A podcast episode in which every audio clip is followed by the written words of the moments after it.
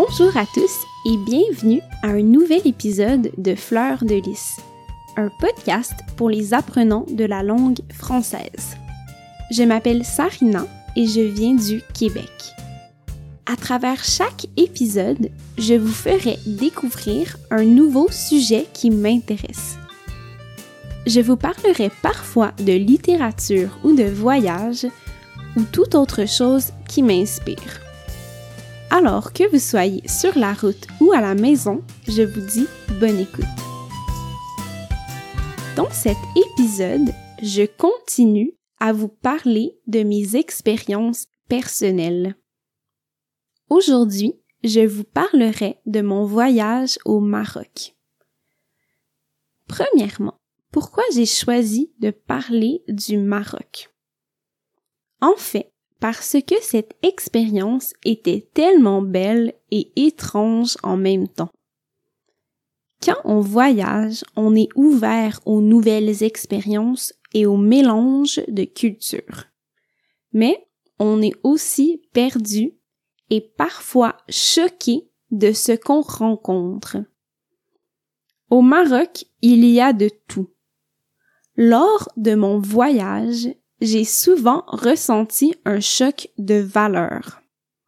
Mais ce choc était mélangé à la beauté, les odeurs et les couleurs merveilleuses de ce pays étrange. Dans cet épisode, je vais vous parler de mon expérience authentique au Maroc. Premièrement, qu'est-ce que je veux dire par choc de valeur? En fait, c'est d'être confronté à une façon de penser avec laquelle moi, je ne suis pas d'accord. Mais à ce moment, il faut simplement accepter de ne pas comprendre parce que on est dans un autre continent et donc dans une autre réalité. Il est difficile pour moi de généraliser ou de critiquer un pays que j'ai simplement aperçu lors d'un court voyage. Mais je vais me contenter de raconter une belle histoire. Avec mes amis, nous avons passé une belle journée à la plage, dans une petite ville qui s'appelle Essaouira. C'est une petite ville proche de Marrakech, qui est connue pour la plage magnifique et où il y a beaucoup de surf. C'était magique d'être sur la plage infinie, à regarder les surfeurs, les enfants qui courent et les vendeurs de hashish, tout en harmonie avec le bruit des vagues. Éventuellement, on rencontre un Marocain très sympathique. On discute un peu il nous invite chez lui le soir même pour partager un repas avec sa famille. On était un peu hésitante.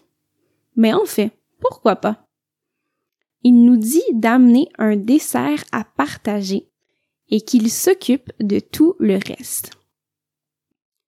Une fois arrivé chez lui, tout est tellement merveilleux. Il nous amène sur le toit et je vois une grande table avec de la nourriture de toutes sortes. Ça sent tellement bon. Et le soleil se couche bientôt, alors on va pouvoir manger. Je rencontre toute la famille, son père, son frère, son cousin. Mais c'était un peu étrange. Il n'y a pas de mère elle n'est peut-être pas encore arrivée.